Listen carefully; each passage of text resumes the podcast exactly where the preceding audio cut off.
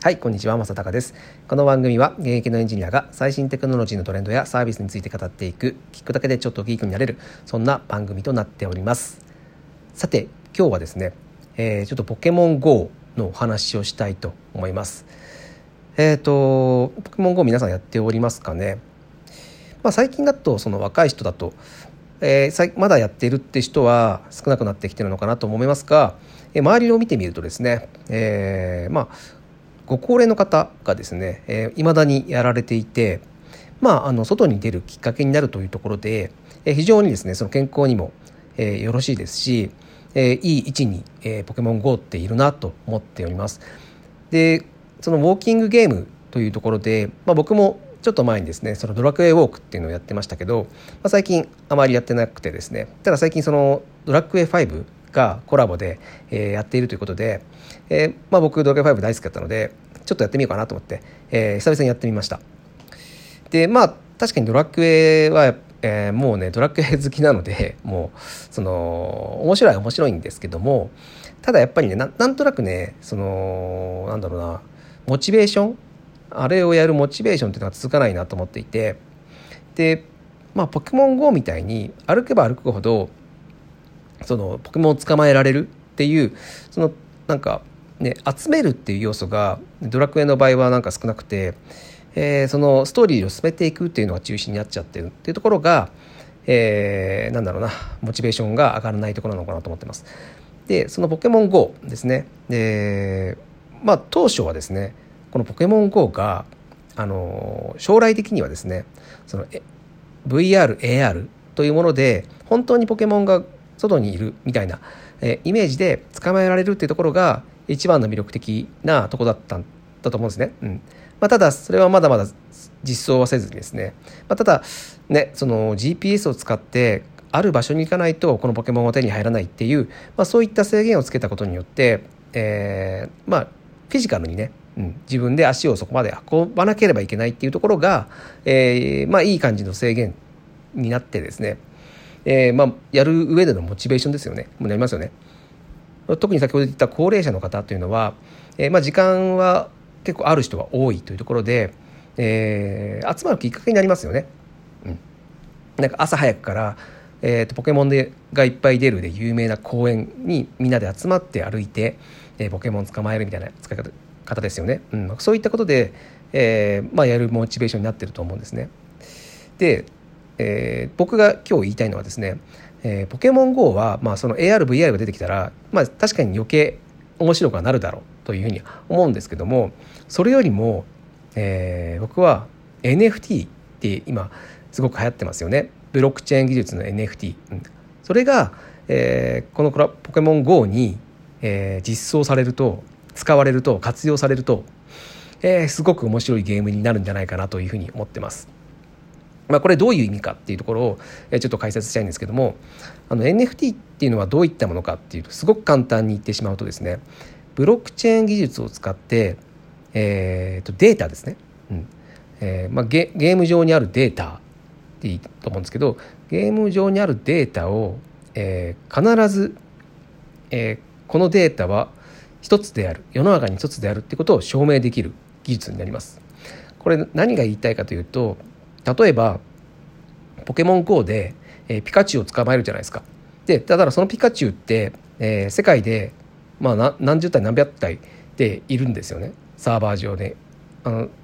まあ、ランダムに登場させてそれがみんなを捕まえてるだけなので、えー、まあ、何体いるかわからないけどめちゃくちゃいるというところですね。でそれだと希少性っていうのが多分ないと思うんですよ。例えばピカチュウが、えー、世界に100体しかいません絶対に100体しかいませんだったらめちゃくちゃ貴重性上がると思うんですよ希少性ですね。うん、でこれが NFT を使うとできてしまうってことなんですね。まあ、ゲームなんだからそのね任天堂まあナイアンティックなんですけどナイアンティック社がですね、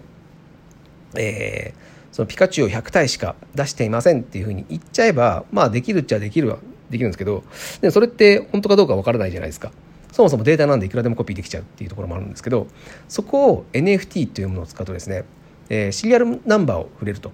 このピカチュウナンバー1ピカチュウナンバー2ピカチュウ。でナンバー100ピカチュウっていうふうにですねシリアル番号を振ると、まあ、それはえー、今までそのデータベース上でナイアンティック社が、えー、勝手に決めてシリアル番号を振りました。100体しかいませんっていうふうに歌えば、まあ、できるはできるんですが証明はできない。かったんですね。うん、でそれを100%絶対に100体しかいないっていうのを証明できるのが NFT の技術を使うと可能なんですね。